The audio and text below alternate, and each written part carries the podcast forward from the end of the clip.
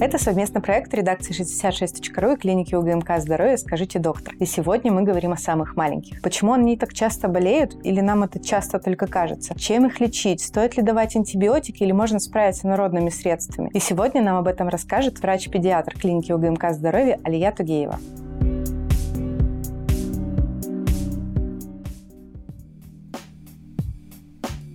Алия, встретились с вами, мне кажется, в самое горячее время для любого врача, в том числе педиатра. Это сезон ОРВИ, гриппа, простуды и прочих неприятных заболеваний. Правда ли, что дети сейчас стали болеть гораздо больше, или статистика на самом деле одинаковая и ничего не происходит в каком-то там подъеме роста заболеваемости? Нет, сейчас, конечно, подъем заболеваемости. И это мы все видим прекрасно. Это мы видим по группам в детских садах, это мы видим по классам в школах. Естественно, подъем заболеваемости есть. Это сезонность сезонность, это обычная сезонность. Просто мы на некоторое время забыли о том, что кроме коронавируса есть еще другие инфекции. А на самом деле одних ОРВИ их больше 200 видов, и поэтому не только грипп, но и другие острые респираторные вирусные инфекции. Грипп в том числе. Поэтому, когда мы носили маски во время ковида, распространение было замедлено. Просто потому, что у нас был барьерный метод защиты от инфекции. А сейчас мы сняли маски, и инфекция подняла свою голову. Поэтому с девятого года мы не знали, не помнили, чтобы была такая эпидемия гриппа. Сейчас грипп занимает порядка 52-53% в структуре заболеваемости ОРВИ вот среди населения, например, Свердловской области. Поэтому действительно дети стали болеть чаще, не только дети и взрослые. Все болеют чаще. А есть ли какая-то норма из серии сколько раз в год нормально болеть ребенку? Да, есть, конечно. Раньше существовал такой термин «часто болеющий ребенок». Вот сейчас этого термина, в общем-то, нет, но по данным Всемирной организации здравоохранения, примерно на первом году посещения детского сада, ну, это где-то 2, 3, угу. 3-4 года,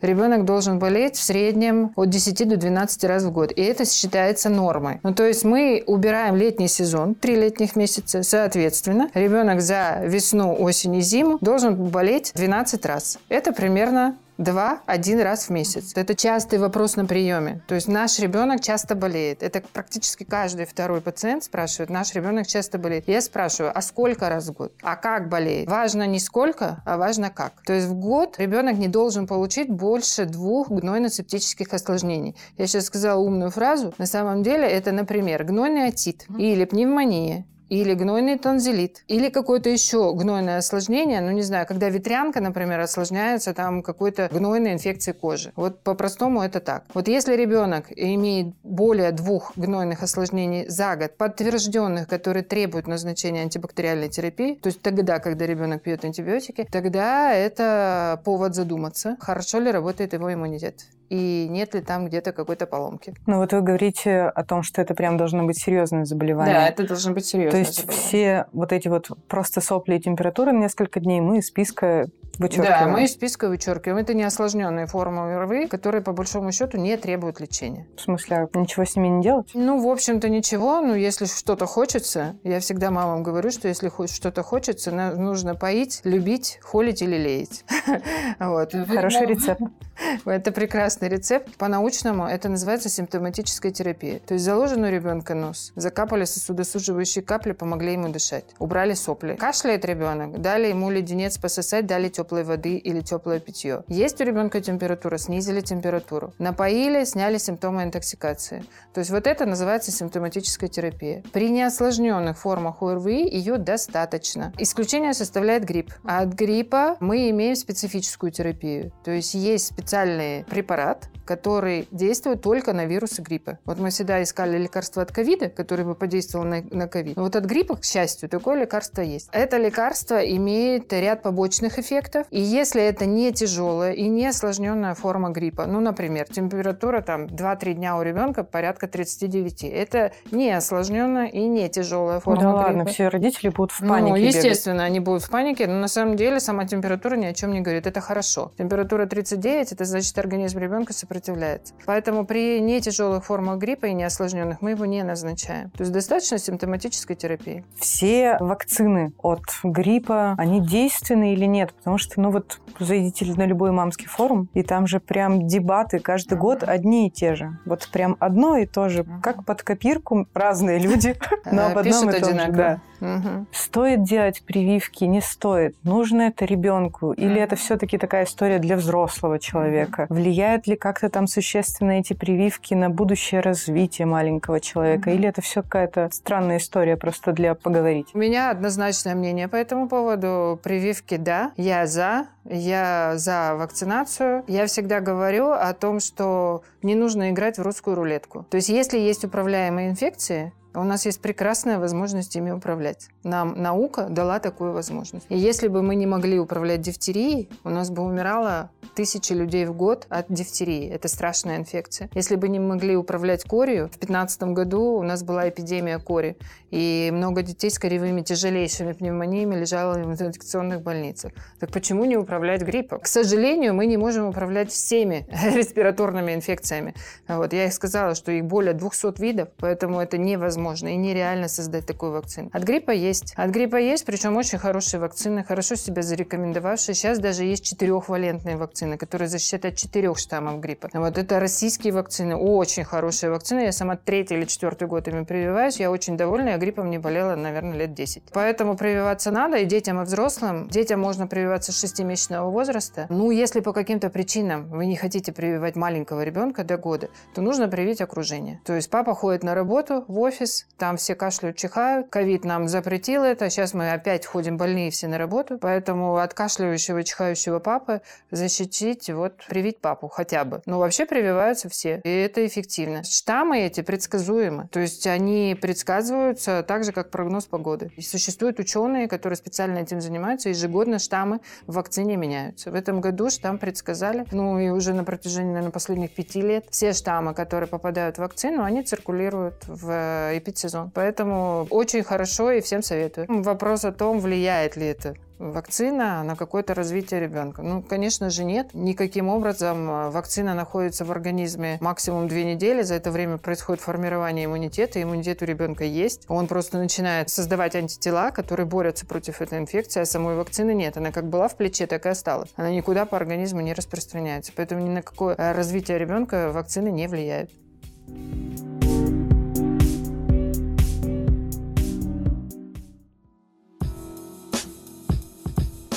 если вакцину не поставили, то какие сейчас есть какие-то превентивные меры? Ну, то есть uh-huh. что делать? Мне в детстве мазали нос оксалинкой, uh-huh. вешали киндер с чесночком, uh-huh. и там какие-то еще методы были, но, слава uh-huh. богу, я про них не помню. То есть uh-huh. вот такие истории, они действенны. Как можно застраховать ребенка, если уж он не привит, то что сделать сейчас, чтобы он это не подхватил или подхватил в каком-то там маленьком варианте последствий? Давайте закончим с прививками. Если он не привит, то лучше привиться сейчас, чем никогда. Сейчас мы еще успеваем, но две недели неделе нужно понимать, что ребенок имеет на выработку иммунитета примерно две недели. И две недели он будет не защищен. Поэтому две недели минус елки, торговые центры, приглашенные Деды Морозы и так далее. Это такое рассуждение. Конечно, оптимально это сентябрь-октябрь. Что мы можем сделать? Мы можем увлажнять слизистую носа. Это наш нос выполняет определенные функции, в том числе и защитную функцию. То есть наша слизистая защищает организм от проникновения вирусов. Для этого существуют определенные механизмы. То есть такие реснички, которые болтаются в носу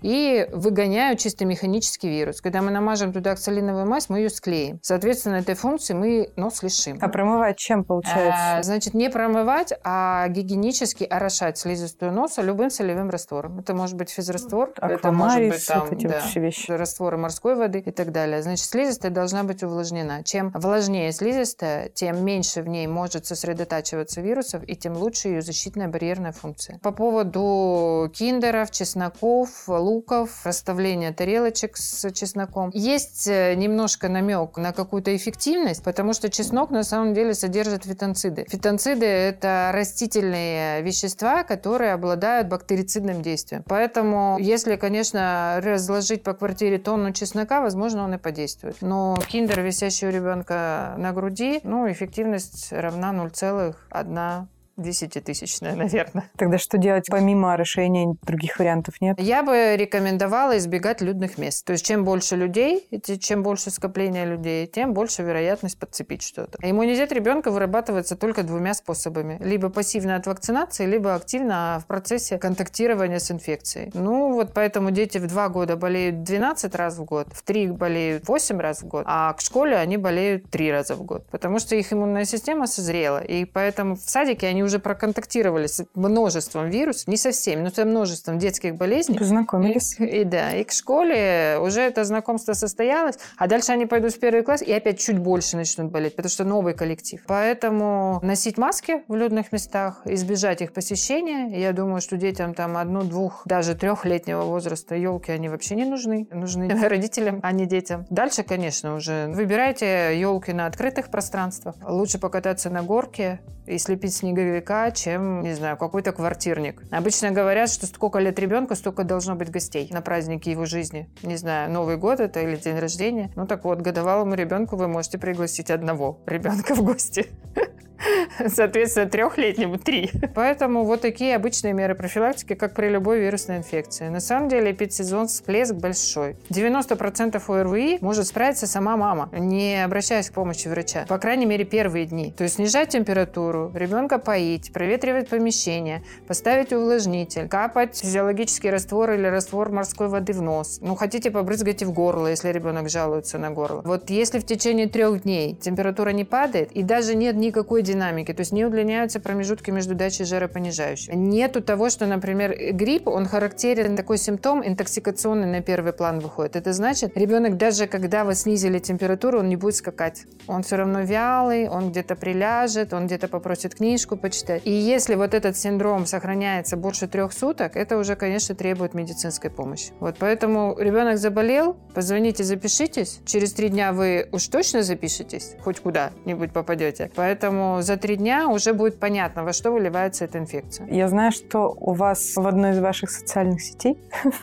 есть список лекарств, которые категорически нельзя давать детям. Но я таки не разобралась, почему. Что это, почему взрослым можно, детям нет? Почему этот список вообще существует? И что делать, если врач выписывает? На самом деле эти лекарства, если вы имеете в виду список, например, из препаратов, как я называю это, и как многие доктора это называют фуфломицином, это список препаратов, они, в общем-то, не опасны они никакие. То есть мы поддерживаем производителей препаратов, которые не оказывают никакого действия. Ну, например, у ребенка во время того, как он заболевает, и у него поднимается температура, есть в иммунитете такое звено, называется фероногенез. То есть в нашем организме вырабатывается в миллиарды раз выше, больше интерферона, чем он содержится в ампуле или во флаконе с грипфероном. Поэтому смысла капать в нос грипферон нет абсолютно никакого. Вставлять свечи в попу виферон это тоже, мне кажется, ну, из разряда какой-то, лишь бы что-то делать. Потому что родители умудряются уже большим детям ставить эти свечи. Кипферон, виферон, генферон, все, что оканчивается на ферон. Смысла совершенно никакого нет. Есть еще такие препараты, которые называются индукторы интерферонов. То есть они не сами э, интерфероны, а, например, они стимулируют их выработку. Зачем их стимулировать, если, например, подъем температуры, он и так. Вирус сам стимулирует выработку. Так организм наш устроен, что на внедрение какого-либо либо инородного агента, будь то аллерген,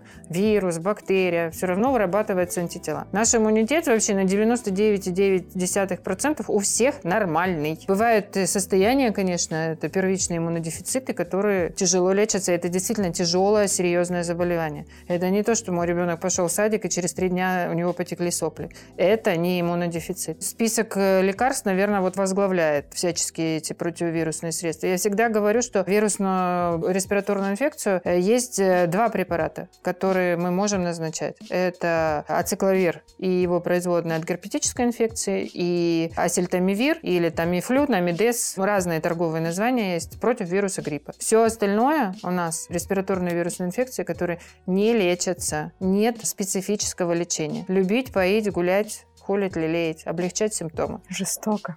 А так хотелось одну таблеточку дать, чтобы все были здоровы. Одну таблеточку можно жаропонижающего дать. Зачем мучиться и терпеть? Некоторые врачи при сложном течении болезни у ребенка выписывают антибиотики, но родители давать детям их отказываются, uh-huh. потому что говорят о том, что ну все это иммунку мы сразу похороним, uh-huh. Uh-huh. зачем нам это uh-huh. потом осложнения будут. Антибиотики это вообще правильно, неправильно для детей, насколько uh-huh. они вредны. Ну, то есть как бы здравым умом я понимаю, что если их выписывает врач, то, скорее всего, там есть и дозы, uh-huh. и противопоказания, и показания, и все это выверено и проверено. Uh-huh. Но почему все равно год от года вот это две проблемы, антибиотики давать или не давать, не буду давать, пусть пьет другие лекарства, антибиотики uh-huh. нет, и прививки. Наверное, такой страх антибиотиков заключен в их названии, потому что антибиос – это антижизнь.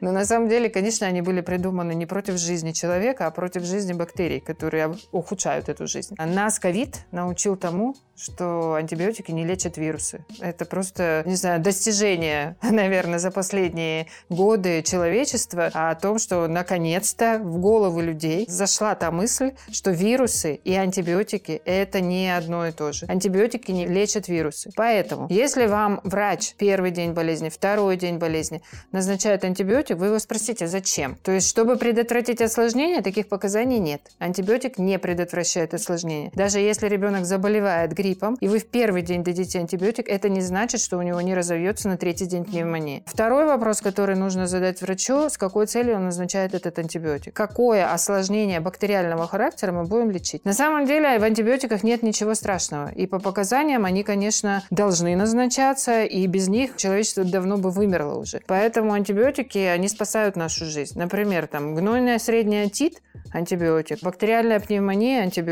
Да, масса болезней, там, танзелит, стрептококковый антибиотик. Масса болезней лечится антибиотиками. Вирусы антибиотиками, еще раз повторю, не лечатся и ничего не профилактируют. Что еще? По поводу иммунки и того, что антибиотиками можно посадить иммунную систему. Нет, на самом деле это не так. Почему мы не любим повального назначения антибиотиков? Потому что вызывается резистентность, устойчивость микроорганизмов. Например, у нас есть бактерия, предположим, пневмокок, который вызывает пневмонию. Мы раз дали антибиотик, второй раз дали антибиотик, тетя Маша дала антибиотик, соседка по садику дала антибиотик. И в популяции, не конкретно у данного ребенка, а в популяции выработалась устойчивость вот данного микроба к именно этому виду антибиотика. То есть, предположим, пневмокок перестал быть чувствительным к ампицилину. И тогда, когда какой-то ребенок заболевает пневмонией, и его, например, состояние требует назначения антибиотиков, мы назначаем антибиотик, хоп, один день не действует, второй день не действует, третий день температура 39, и мы что думаем? Не пошел антибиотик. Это только потому, что устойчивость микрофлоры.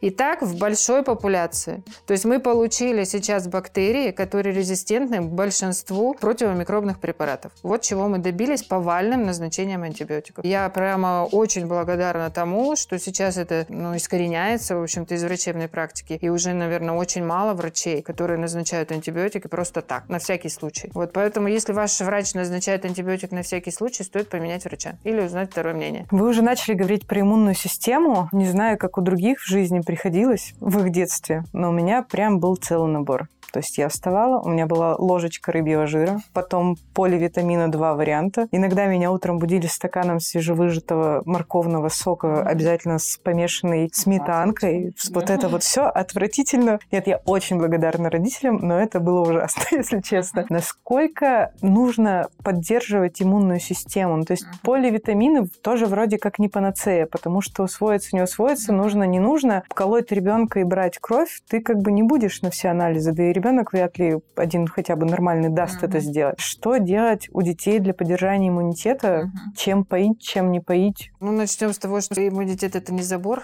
его не надо укреплять.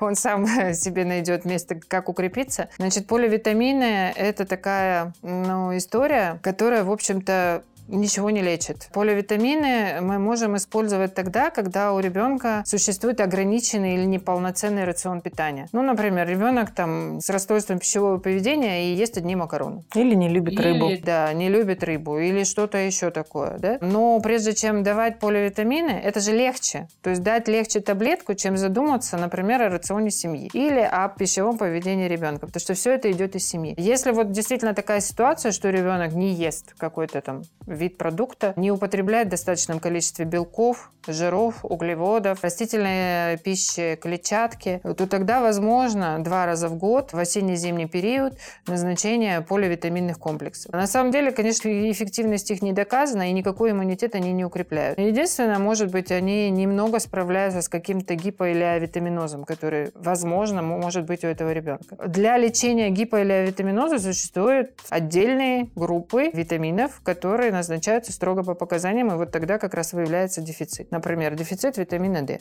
У всех у нас. Здоровый образ жизни прогулки на воздухе, а не сидение в гаджетах, в телевизорах. Это опять же из семьи, то есть если мама сидит в телефоне, а папа в телевизоре, э, вряд ли ребенок у вас попросится покататься на санках. Поэтому нужно из семьи э, работать над питанием, то есть это полноценное здоровое питание, это достаточное количество омега-3 жирных кислот, то есть, соответственно, это богатая, жирная в рационе рыба не меньше двух раз в неделю. Это прогулки на свежем воздухе, это физическая нагрузка посильная, адекватная.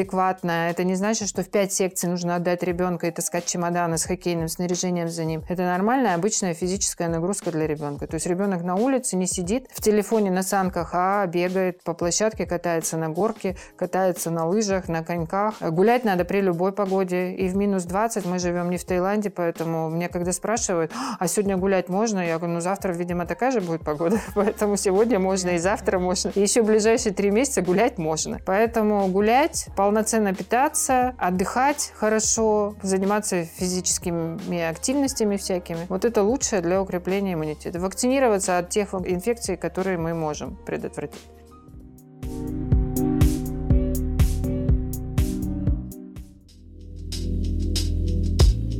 Слушайте, вы вот сегодня говорили про ковид, и он с нами уже три года. Если рассматривать ковид с точки зрения детей и последствий, которые он дал маленьким жителям планеты Земля, вот можете ли вы фиксировать уже какие-то серьезные влияния, которые нанес вирус с маленьким организмом?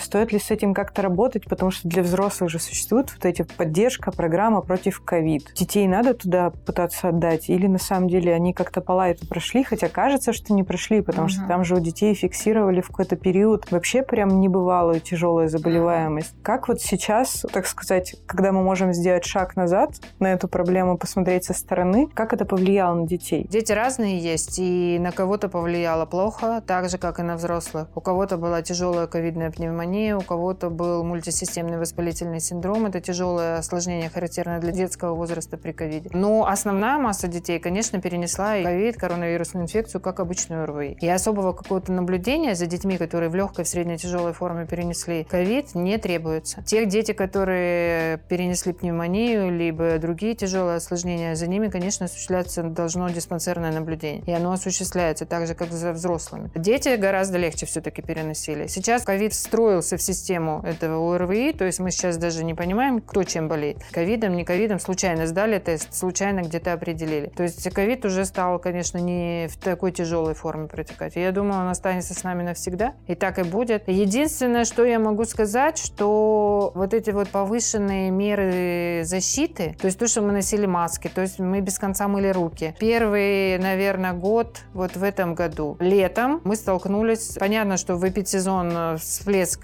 кишечных инфекций, но тогда, когда закончился ковид и началась кишечная инфекция, как сейчас грипп, он, она была в небывалых размерах. То есть только кишечных инфекций мы не видели никогда. Сейчас грипп, то же самое, респираторная инфекция, мы все защищались масками, мы все мыли руки. Раз, все это сняли, все обрадовались, начали тусить везде. Все то же самое с гриппом. Но вы сами вот чисто для себя готовы обратно одеть маску, чтобы как-то помочь человечеству выжить а, и Если не болеть. я болею, я считаю, что вообще, конечно, должен носить это больной человек. Здоровым маску носить нет никакого смысла. То есть больной человек, который, во-первых, он должен сидеть дома, а во-вторых, он должен защищать свои дыхательные пути от разбрызгивания мокроты, соплей, слюней и так далее. То есть он чихнул в лифте, а я зашла на следующем этаже, и капельки все как-то падали, и вот я именно дышалась, и мне как бы этого не хотелось. Поэтому чисто механически маска, она защищает страдает от всего. Я, как здоровый человек, не готова это сделать. Возможно, э, при контакте с большим количеством больных пациентов, то есть я нахожусь на расстоянии полуметра от ребенка, который кашляет, чихает, ребенок не может контролировать это. На приеме, конечно, я одеваю маску, но в обычной жизни нет, я не готова к этому. Прививка от ветрянки. Говорили уже про разные прививки. Вот лучше ребенка отправить к больным детям и переболеть или привить, хоть и в раннем возрасте, потому что вот это реально какая-то новая волна обсуждений люди вдруг узнали, что есть прививка от ветрянки, хотя она, по-моему, очень давно уже существует. Она давно, да, просто бесплатно ее стали ставить некоторое а, вот время в чем назад. дело. Надо записаться. Она стала появляться в муниципальных поликлиниках. Раньше она не входит в национальный календарь. Ребенка отвести к больным детям, чтобы он тоже заболел, переболел и все это перенес раз и навсегда, или планово ставить прививки, они же там, по каким-то циклом ставятся. А, у меня всегда возникал раз. вопрос к таким родителям. А почему вы своих детей не водили, например, на ковидные вечеринки? Почему именно ветряночные вечеринки? Или коревые вечеринки? Почему не ковидные? Вот почему-то ковида все боялись, а ветрянки никто не боится. На самом деле, опять же, русская рулетка. То есть один ребенок может перенести ветрянку легко, даже если у него высокая температура и весь он покрыт сыпью, но он 5 дней был покрыт сыпью, потом все это прошло, корочки отвалились, отвалились, и все, ребенок с зелеными волосами пошел в детский сад. А можно перенести ветряночную пневмонию, которая так как ветрянка – это вирус, очень тяжело лечится. Все, что связано с вирусами, всегда тяжело лечится. А можно перенести ветряночный энцефалит и остаться потом, ну, я так мягко скажу, с когнитивным дефицитом. Можно получить гнойно-септическое осложнение со стороны кожи. То есть ребенку не объяснишь, что то, что чешется, чесать нельзя. И он сковырнет грязной рукой этот пузырек, туда попадет инфекция, и возникнет, например, какое-нибудь гнойное осложнение со стороны кожи. Поэтому это русская рулетка. Взрослые переносят ветрянку ветрянку крайне тяжело. Во-первых, это сложно, потому что диагностика затруднена. Терапевты забыли, что такое ветрянка, и они ее видят крайне редко, а к педиатру взрослые попадают редко. Поэтому диагностический поиск иногда там длится неделями. Аллергия, желудочно-кишечный тракт и так далее. Потом оказывается, да, у меня был самой такой случай, когда я приехала в семью, там дети болели ветрянкой, а папа усиленно перебирал медицинские документы. Я говорю, а что, что с вами? А он говорит, так я весь сыпи. Я говорю, говорю, так у вас тоже ветрянка? Он мне говорит, как это? Все же в детстве есть, да, все же в детстве переболели. Ну вот. Так что поэтому иметь или не иметь, решать э, родителям самим. Ветрянка, вакцина делается дважды. А почему дважды? Потому что одна доза защищает примерно где-то ну, на 89%, то есть есть возможность заболеть. Если поставлено две дозы, то это защищает примерно ну, 95-96%. То есть заболеть практически нет варианта, либо заболеть в легкой форме. Поэтому 72 часа с момента контакта это называется экстренная вакцина профилактика. Лучше, если не болел, привиться. Если не хочется носиться за 72 часа по клиникам и искать вакцину, то привиться лучше сейчас.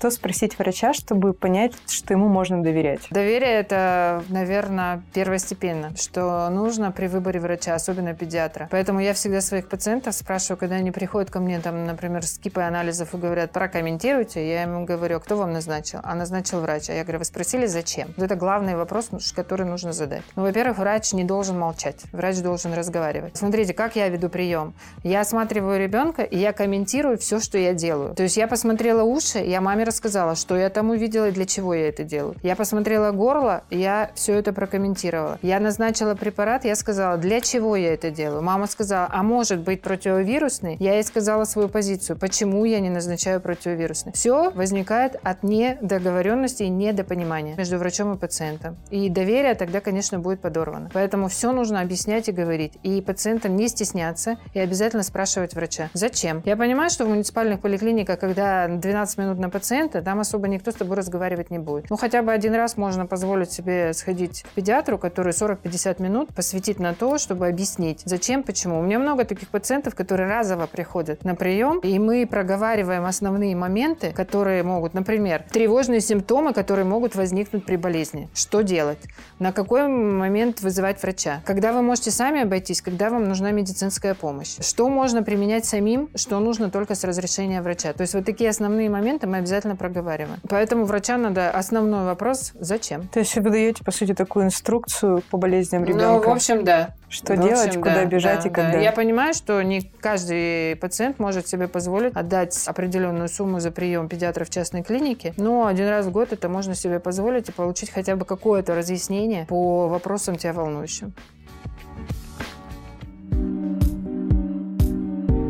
Это была врач клиники УГМК здоровья Лия Тугеева. Оставайтесь с нами и будьте здоровы!